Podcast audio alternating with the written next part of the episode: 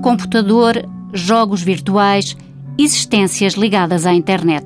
A minha mãe chega ao pé de mim a certa altura e pergunta-me o que é que ela me podia dar, o que é que ela podia fazer para eu mudar, porque é que eu andava sempre assim, porque é que eu andava agarrado ao jogo, porque é que eu não conseguia andar para a frente para a minha vida, porque é que não conseguia arranjar um trabalho, porque é que não conseguia ser feliz, porque é que a nossa relação era sempre de discussão e de conflito e de gritos, que é que ela me podia dar? E eu simplesmente respondi-lhe assim: uh, Não podes dar nada, eu não estou à espera de nada para viver, eu estou à espera de morrer e até lá quero jogar o máximo possível.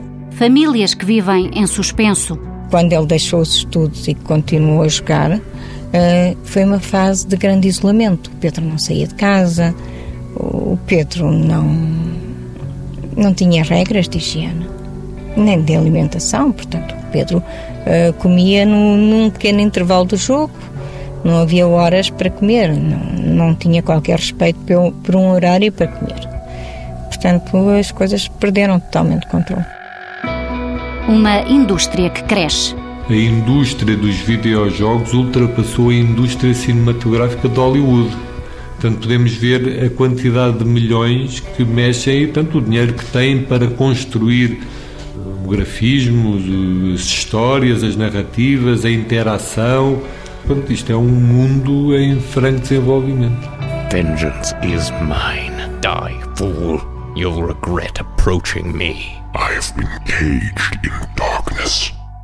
Os jogos de consola fizeram parte da vida do Pedro bem cedo. Aos 13 anos, teve o primeiro computador. Quando frequentava o décimo ano de escolaridade, deu-se o ponto de viragem no seu comportamento. Quando eu comecei a ter o meu próprio computador, aí tendo aquele objeto era, era outra coisa completamente diferente. Tinha as horas que queria para aquilo. Comecei a jogar o, jogos no computador, comecei nomeadamente pelo Counter-Strike e pelo Omerta até que cheguei ao, ao, ao, jogo que me acabou por desgovernar completamente, que foi o World of Warcraft. E esse jogo foi apenas uma questão de tempo até eu deixar a escola, deixar os amigos, deixar tudo para ficar 24 sobre 24 a jogar em casa. Começou a faltar às aulas, a chumbar, a mentir à mãe. Os meus comportamentos iam se mantendo com a minha promessa de os mudar. Eu mentia-lhe dizendo que ia ser diferente e, e, que este ano ia ser diferente e ia-me aplicar. E os primeiros períodos às vezes corriam bem, mas depois no segundo período deitava sempre tudo a perder. Era mais uma razão para eu fugir para os jogos, porque ao menos assim podia ter a justificação de que não passei diante porque nem tentei, não foi porque chumbei, foi porque nem tentei. E esta justificação na minha cabeça funcionava, porque dizia-me isto para dizer que não, não chumbei, eu até consigo se quiser, simplesmente não quero. Eu saía cedo, antes das nove, e só chegava muitas das vezes sete ou um pouco mais tarde. Ele, quando não ia às aulas, eh, portanto, passava todo esse tempo em casa jogando. Embora, eh, às vezes, e no início, quando ele tentava disfarçar, à hora que ele sabia que eu estava a chegar, ele enfiava-se na cama com a tal dor de cabeça que ele dizia que tinha e depois só quando eu voltava para a cama é que ele voltava para o computador. Vamos agora conhecer o Ricardo, 22 anos. Passou por várias dependências, álcool, droga, mais recentemente a internet. É uma área onde eu sou bastante obsessivo compulsivo. Uh, eu tenho noção disto, ainda hoje. Eu entrei em recuperação uh, há algum tempo já, já vai fazer quase dois anos, e hum, que eu estive num centro e realmente ainda hoje tenho muita dificuldade a não me desgovernar com a internet, porque eu às vezes consigo ser bastante complacente em estar em frente a um computador, seja um, dois, três dias, e tenho que fazer ali um, um esforço para depois passar para a realidade. Quando eu estou na realidade, quando eu não estou em frente ao computador, quando eu não estou nas redes sociais, quando eu torna-se bastante difícil para mim depois reajustar-me à sociedade. A dependência de Ricardo não se centra nos jogos. As redes sociais são o seu desconcerto. No Facebook, ou por exemplo, noutras redes sociais, ou dengatos, ou coisas do género, que agora também está bastante em vogue e é bastante prejudicial. Eu próprio já cometi bastantes danos com isso. É muito fácil a gente pôr-se atrás do ecrã do monitor e pôr uma máscara e sermos completamente aquilo que não somos. Só que depois, quando somos confrontados com essa realidade, por exemplo, quando temos que ver que realmente não somos essa máscara, não somos esse alter ego que enaltecemos em redes sociais e etc., há um, há um vazio, há uma decadência e, e tem que haver um reajuste. Os jogos de sedução atrás de um ecrã de computador tornaram-se obsessivos e Ricardo admite que na rede tudo é possível. Certos defeitos de caráter eu não vou falar sobre eles, sobre a minha vida pessoal também não vou falar sobre ela. Às vezes eu dou por mim a reparar que estou ali lá está, como se fosse, entre aspas, o Casa Nova e, e, eu tenho comportamentos insanos, como por exemplo também o de epá, eu conheci uma rapariga, mas depois daqui a bocadinho vejo o perfil de outra, epá, mas esta ainda é mais gostosa. E fica ali tipo naquela cena, tipo como se estivesse nas compras, o que não é nada ok, eu tenho consciência disso, uh, mas lá está, se calhar há muitas pessoas ao ouvirem esta entrevista não têm a noção que a adição é uma, uma predisposição para pensamentos obsessivo ou compulsivos e que é bastante difícil sair deles. Voltemos aos jogos online, agora a dinheiro. O problema bateu à porta da família de Rui há algum tempo. Alguém muito próximo tornou a casa num casino virtual. Essas sessões começavam geralmente por volta das 11 da noite e acabavam às tantas da madrugada, tipo 6, 7 da manhã, é? E depois começámos a ver que ele realmente tinha uma dependência pelo comportamento que, que ele tinha em relação até ao trabalho, porque deixou, começou a faltar ao trabalho, não é? Ele deixou o emprego, portanto, seguiu-se o período de férias que teve, que foram cerca de 20 e tal dias, e nunca mais apareceu ao trabalho. E começámos a achar estranho o comportamento dele em relação ao, à normalidade que ele tinha da vida que levava, com o emprego, e realmente isso é que nos levou a despertar para, uh, juntando as pecinhas todas, que vimos que era o jogo que, que estava metido no meio disso. Sem emprego, com apostas altas na net, as dívidas começaram a acumular-se. Conseguimos verificar isso através das cartas que começámos a receber do banco, das dívidas que ele tinha, que ele jogava uh, no computador, jogava pelo cartão de crédito, não sei como é que essas coisas funcionam muito bem, mas por exemplo, penso que seja pelo cartão de crédito, e começaram a chegar as cartas do, do banco com as dívidas que ele tinha, portanto ele jogava online. José Eduardo Silva, psicólogo e diretor de Vila Ramadas, um centro de reabilitação, recebe e acompanha há 12 anos pessoas ligadas ao jogo na net, mas também viciadas nas redes sociais trata-os de acordo com o método Change and Grow, muda e cresce. Uma abordagem ao doente que tenta ser, ao mesmo tempo, psicológica e comportamental. Surgem pacientes cada vez mais jovens. A internet só veio acelerar ou multiplicar ou antecipar a idade em que hoje em dia recebemos pacientes muito mais jovens. Antigamente recebíamos com 24, 25 anos, depois de gastarem sei lá, 30, 40 mil euros, 500 mil euros, ou seja, é, é, vícios muito, muito grandes, porque no jogo de gambling é, é onde há a maior taxa de suicídio, porque onde é onde se pode gastar mais dinheiro. Um consumidor de heroína no máximo poderá consumir 2 ou 3 gramas de heroína no máximo por dia, de cocaína 5 ou 6 gramas. Agora no jogo pode-se apostar 300 eh, mil euros em, em 40 segundos, ou seja, isso poderá ter um impacto enorme. Mesmo não apostando dinheiro, os jogadores online começam por estar mais e mais horas frente ao computador e são habitualmente pessoas com poucas aptidões sociais. Vão perdendo todos os seus interesses. A Pedro foi exatamente isso que aconteceu. Não conseguia sair sem, sem ir ao computador. Uh, quando chegava da escola, era logo a primeira coisa que ia fazer, era ir ao computador e depois, eh, quando a gente começa a ver que não conseguimos contrariar a nossa própria vontade, porque eu tinha vontade de estudar, ter tinha. E havia muitas boas intenções em mim, mas depois havia sempre uma vontade que era mais forte, que era de ir jogar e, e acabava sempre por pôr isso em cima de todas as outras coisas. A partir daí comecei a pensar que sim, talvez teria um problema, mas a negação é muito forte, porque depois há sempre uma negociação dentro da minha cabeça. Como eu quero jogar, cá por me convencer do contrário, que é normal, ou que a culpa é de outra pessoa.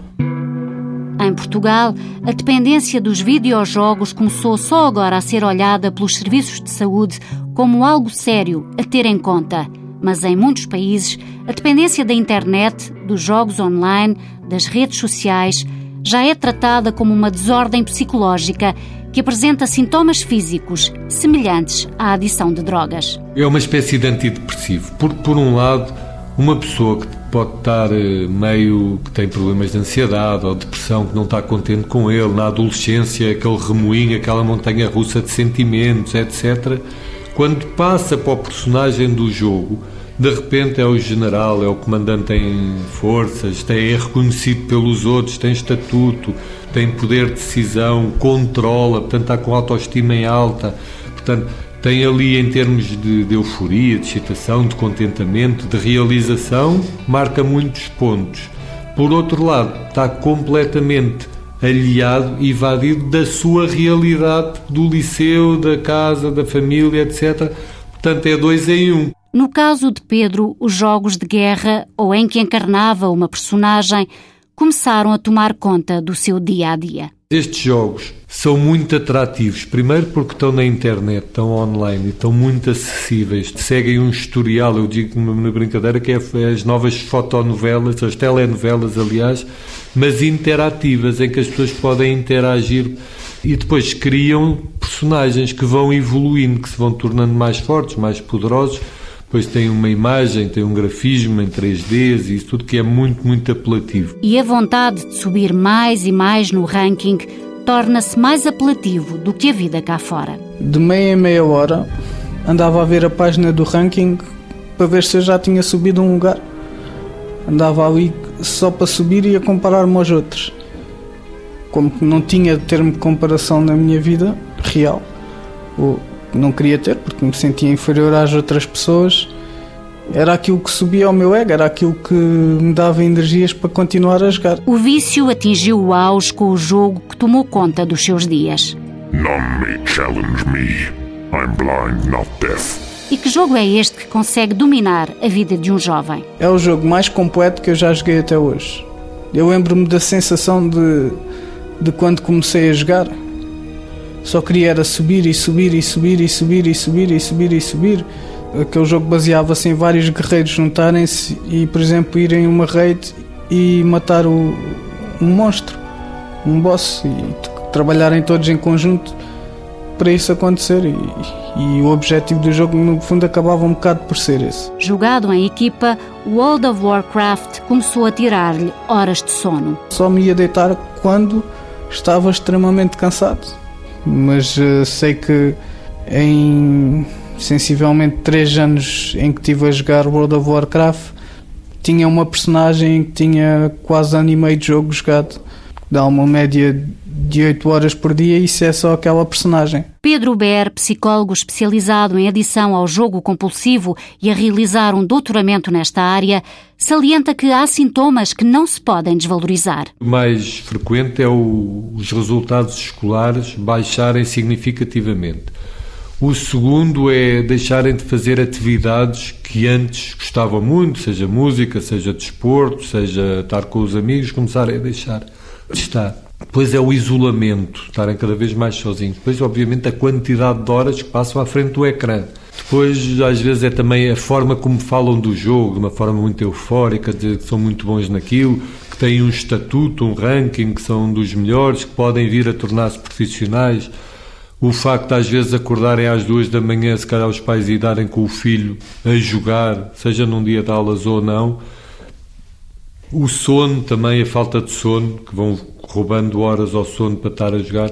Portanto, estes são os principais sinais e sintomas que devem estar atentos. Pedro reconhece que o ecrã se tornou um refúgio e a sua dependência foi levada ao limite. O tempo foi passando e eu, fui, eu continuei nestes registros durante muito tempo. Cheguei a estar mais do que um dia ligado ao computador sem sair a minha higiene acabou por se deteriorar porque apesar de estar em casa e apesar de ser um vício que se faz em casa estava de tal maneira dependente que mesmo estando ao lado da casa de banho não tomava banho. Vamos que na minha fase final cheguei a passar um mês sem tomar banho. Os dentes não os deveria lavar talvez há um ano porque isso ainda mais raro era. O meu quarto era pratos de comida por todo o lado não fazia absolutamente sentido nenhum ir comer, por exemplo, para a sala ou para a cozinha quando o que eu queria, quando o computador estava era no quarto. Pá, e era uma vida de jogar, dormir, jogar, dormir, jogar, dormir. Esta dependência durou cinco anos. Para a mãe de Pedro, Maria, foram tempos de sofrimento. Nem consigo imaginar como é que foi esse importante tempo. Começou gradualmente, foi aumentando, até que os dois últimos anos já foram anos de muito desespero, porque aí eu já tinha perdido a esperança que o Pedro quisesse voltar a, a estudar. A minha única esperançazinha ainda era que as pessoas diziam: Ai, mas isto é uma fase e há muitos jovens que estão a passar pelo mesmo e que depois, passado algum tempo, eles dão-se conta que isto não é vida e, e eles depois uh, voltam a estudar, voltam a fazer qualquer coisa e pronto. A certa altura já só era a única esperança que eu tinha, que o Pedro um dia caísse em si. José Eduardo Silva vê chegar ao centro de reabilitação famílias que se culpabilizam pelo que lhes acontece em casa. Nós temos a ilusão de que normalmente o paciente é que sofre muito, mas uh, e vimos os pacientes chegarem desesperados, uh, tristes, cansados de estarem cansados, frustrados, perdidos. Mas uh, aquilo que eu sinto e aquilo que eu vejo todos os dias é que as famílias sofrem muito mais, porque eles culpabilizam-se. O pai e a mãe sentem um sentimento de impotência perante aquilo que está a acontecer dentro da sua família e por muito que tentem, parece que quanto mais tentam, pior é. Por isso há uma grande frustração da parte dos pais, há um grande sentimento de impotência, há um sentimento de culpa, de vergonha, de responsabilidade que é importante ser libertado, porque não foi por causa de falta de amor, de carinho, de educações, de regras que a família pôs ou não pôs, que aquela pessoa se tornou viciado no jogo ou não. Em Portugal já existem grupos de apoio a famílias, porque muitas vezes os pais não conseguem responder a um problema que lhes surgiu, para o qual a sociedade portuguesa está pouco alertada e longe ainda de o considerar uma séria dependência. Ricardo sabe do que fala. É banal aos olhos da sociedade. Ah, o meu filho está ali entretido a jogar e não sei o quê. Só que se calhar o pai não tem a consciência ou não quer ver que aquilo está-se a tornar pá, é a escola, é, é, é, a higiene, é tudo mais. Pensa que é, ah, é ok ele estar ali entretido, não está fazendo mal a ninguém, está a fazer mal a ele próprio. Está a fazer muito mal a ele próprio, cognitivamente e tudo mais se falarmos a quem quer que seja e dissermos olha, isto agora é um problema, o jogo, eles baixam as notas, têm problemas de instabilidade do humor, estão horas e horas a fio. Ah, eu conheço um que fez, ah, eu conheço um. Apesar de toda a gente quase saber que existe este problema, acho que ainda está tudo um bocadinho a, a perceber o que é Uh, de facto, em termos científicos, há poucos estudos, porque isto é tudo é relativamente recente, há 5, 10 anos. Um estudo longitudinal leva 4, 6, 8, 10 anos. Os primeiros grandes resultados começaram a, a aparecer há 2, 3, 4, 5 anos sobre isto do gaming, do jogo sem ser a dinheiro. Apesar de já começar a haver uma consciência pública, o que eu acho é que as pessoas não sabem o que é que devem fazer. E depois há outras variáveis que têm muito peso, que é de facto numa vida difícil em que os pais chegam cansados a casa. Os filhos também estão ali a jogar, não, não estão a, estão sossegados, estão entregues, não estão na rua, não estão a, há essa ilusão que estando em casa não há problemas. Normalmente não é só o doente que está em negação, a própria família também está em negação. Existe aqui uma cegueira familiar em que se cria este mito de que a nossa família é perfeita e que não vai acontecer nada de errado na nossa família e, e, e custa muito para um pai, para uma mãe, para um irmão admitir isto. Por isso, por vezes, até tem que se começar a trabalhar muito mais na família do que no próprio doente. Daí que se diga que isto é uma doença eh, familiar. 80% dos viciados na rede são homens, mas as mulheres estão a ganhar terreno. Há 4, 5 anos tive aqui uma jovem, diretora de marketing, que a descrição feita pela mãe correspondia exatamente àquilo que se vê às vezes nos filmes, que é caixas de pizza, livros, um ecrã lá no meio, um quarto todo desarrumado, uh, tudo que perdeu o namorado, perdeu o trabalho, teve que voltar para casa dos pais. Os pais não lhe conseguiam pôr os limites. O tratamento, ao fim de dois ou três meses, foi abandonado porque a pessoa não quis e era uma, uma jovem com 27 ou 28 anos. Depois de cinco anos a ver o filho encerrado num quarto, frente a um computador, sem vida própria, Maria decidiu tomar uma atitude. Primeiro, tentou interná-lo numa clínica de reabilitação. Lá tudo bem, disse que sim, que ia. Mal chegámos a casa, ele disse logo outra vez que não. É, primeiro vou pensar, dá-me um tempo, vou pensar, dá-me um tempo e depois já dizia que não. E depois ela começa-me a pressionar e eu digo: se queres a resposta já, é não. É não e não. Então ela dá-me um, ultimato a dizer que tenho uma semana, eu vou para o tratamento dentro de uma semana ou então que ela me põe fora de casa. E eu passei mais uma semana a jogar. E então eu cheguei, encostei-o à parede, como assim, e disse-lhe: Olha, um, um sábado eu disse-lhe: Tu tens até às seis da tarde para decidir. Ou vais para a clínica ou vais para a rua. Aqui em casa não ficas mais. O Pedro uh, já estava também um bocado habituado a, a, ameaças que não eram, nem sempre eram cumpridas. Pensou que eu estava a brincar, que era mais uma ameaça. Mas dessa vez ele foi mesmo a sério. Foi muito difícil. Não, não, não é possível explicar o quanto isso custou. Mas mas achei que tinha que ser forte. Eu fiz outras coisas para além disso e que também foram graves. Eu cheguei a, a chamar uh, por duas vezes uma ambulância para, para internar o Pedro. E pronto, o Pedro, quando, quando eu o castigava, uh, tirando-lhe o computador, o Pedro retaliava com o não comer. Ele chegou a estar três dias inteiros sem comer nem beber água. E Maria tomou a decisão que mais lhe custou até hoje. Expulsou o filho de casa. Pedro Ber considera que, aos primeiros sintomas de dependência dos jogos online, a família precisa de assumir uma atitude forte. 99% não assume que tem um problema. Dizem que se quiserem controlam, depois jogam no, param de jogar quando querem, que está sob controle, apesar de todas as evidências mostrarem o contrário. E aí sim, não de uma forma não demonstrando autoritarismo, mas demonstrando autoridade, porque tem que haver um líder na casa, enquanto que eles forem menores, ou mesmo não forem menores, enquanto viverem em casa de uma pessoa, têm que seguir regras, e nas regras, como em qualquer democracia, tem que haver regras, tem que haver uma liderança, e tem que haver uh, respeito e, e regras, as coisas têm que estar definidas e haver limites. Porém, nem todos os jovens que gostam de jogar num computador ficam dependentes. José Eduardo Silva defende que as pessoas nascem com uma predisposição para assumirem comportamentos obsessivos. Todas as pessoas fumam, eh, bebem álcool e nem todos se tornam alcoólicos. Muitas, e, a maioria de todos os jovens vão experimentar os jogos online, todos os putos experimentam, nem todos vão ficar viciados.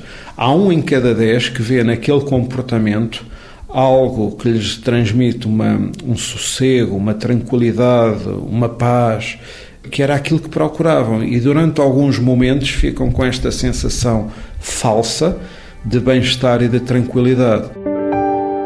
Regressemos à história do Pedro, hoje com 23 anos. Ainda se recorda do dia que começou a mudar a sua vida. Lembro-me que logo no primeiro dia que, que cheguei, falei. Falei para o grupo e falei um bocado da minha dor, ainda com aquela visão muito de que a minha dor tinha sido toda infligida pelos outros e que eu era um pobre coitado, mas falei. E isso fez-me foi a primeira vez que eu, que eu me abri em muitos anos, porque já há muitos anos que estava a guardar muitas coisas para dentro de mim. Uh, isso talvez me tenha ajudado na parte da ressaca. Claro que não, com isto não, não digo que não tenha tido muitos pensamentos de uso, que não, não houvesse muitos dias que não, que não quisesse voltar a jogar, mas não foi tão complicado, talvez também como eu pensava. No centro onde Pedro foi internado, misturam-se pessoas com diferentes patologias. Lembro-me que fui visitar a casa do centro de tratamento e, e aquilo parecia-me tudo uma cambada de maluquinhos. Nada tinha a ver comigo, porque na minha cabeça ainda estava são. Tinha era um problema de. Opa, era só uma fase passageira. Talvez fosse isso que eu pensasse, uma fase passageira ou eu não tinha vontade de mudar na altura. Pedro acabou por ficar. Esteve nove meses internado. Hoje, um ano e meio depois de ter saído, garante que foi mais fácil do que julgava ao início. Quando ainda estava em uso e quando me faltava a internet, eu lembro-me do que eu ressacava e, e ressaquei mais aí do que quando fui para tratamento. Cada vez que faltava a internet, eu ficava sem forças que é para me levantar da cama. Não Mas em tratamento não. Talvez porque quando cheguei lá deparei-me com um grupo de pessoas que me recebeu muito bem. Pedro voltou a estudar, está empenhado e tem boas notas. Reconhece que há ainda obstáculos que terá de ultrapassar. As minhas maiores dificuldades, se calhar, são na, nas aptidões sociais. Depois de ter passado tanto tempo colado a um ecrã e, e ter passado tanto tempo isolado, tive imensas dificuldades em, em vir cá para fora e, e, em lidar com outras pessoas e voltar a conversar com outras pessoas. Por exemplo, estar na escola para mim já é importante para desenvolver outras amizades. Mas para além disso, e quando eu falo de aptidões sociais, falo em também conseguir socializar com outras pessoas para além disso. Não, se um dia for trabalhar e tiver a lidar com pessoas com quem eu não gosto, não vou simplesmente deixar de trabalhar. O mesmo acontece com Ricardo. O meu sentimento predominante negativo é o medo. Uh, muitas fobias, muitas paranoias. Eu acho que isso também condiciona o facto de às vezes, ah, lá está, não ter a coragem de enfrentar a realidade e as pessoas cara a cara devido às minhas fobias sociais, não ter de estar a ver a pessoa na cara, olhá-la nos olhos é um exercício que ainda hoje tem que continuar a puxar por mim. Chama-se isso a ansiedade social ou a fobia social. São pessoas que se sentem muito facilmente avaliadas e avaliadas negativamente pelos outros. E ou muitas vezes por causa de um divórcio, ou por causa de um luto, ou porque foram também alvo de bullying, por alguma razão, têm este medo do relacionamento, este, este evitamento do relacionamento com os outros. E logo o computador preenche perfeitamente esta lacuna, esta dificuldade.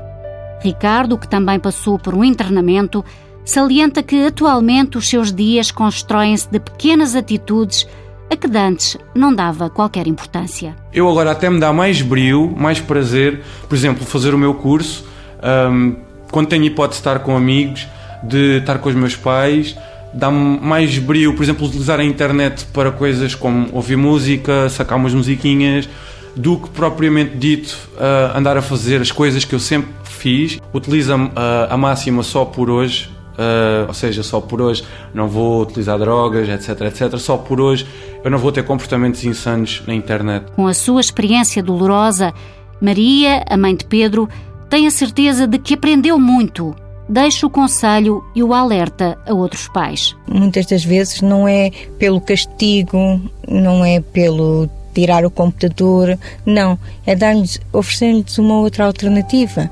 E, e, e, um conselho que eu tenho para os pais mais jovens, que têm crianças ainda pequenas, que eu sei que não fiz isso, é tentem focar a atenção dos filhos noutras coisas. E isso só se consegue se o pai ou a mãe estiverem eles próprios disponíveis, que também é uma coisa que não acontece. Na família de Rui, tudo continua como dantes. O familiar que joga na net a dinheiro já pouco tem. Ele não tem casa, não tem emprego, os poucos amigos que tinha também vão têm ido perdendo, não é? E ele simplesmente não admite nem quer ser ajudado. Portanto, nós também estamos numa situação que não sabemos mais o que fazer agora, não é? E neste momento aquilo que pensámos foi, olha, vamos ter que o deixar cair mesmo para ver se ele consegue ele admitir alguma coisa para ver se nós conseguimos ajudá-lo. Para Pedro, os jogos são passado. Hoje nem se aproxima de um computador. Talvez porque ainda lhe falta confiança. A recuperação faz-se de pequenos passos. Eu cheguei à conclusão que não podia viver a minha vida dentro de um jogo. Se pudesse entrar dentro do monitor, mas não posso. Uh, tentar preencher aquele vazio com algo que não era. Todo este afastamento, eu deixei de viver, eu deixei de ser um ser humano. Eu, eu vivia para pa jogar e, e, jogava para viver. No fundo, eu não, eu, eu não vivia, eu sobrevivia. Eu já sei exatamente a dor que aquilo me trouxe. E eu nem que finja que estou positivo. Porque é assim, se eu me conseguia enganar a mim mesmo para ir usar, porque é que não me consigo enganar a mim mesmo para estar positivo? Eu sou uma pessoa otimista, por um lado, e que tento sempre olhar em frente. E hoje eu dou-me graças porque o meu filho está bem como eu e ele dizemos, só por hoje está bem. Estou muito orgulhosa dele hoje.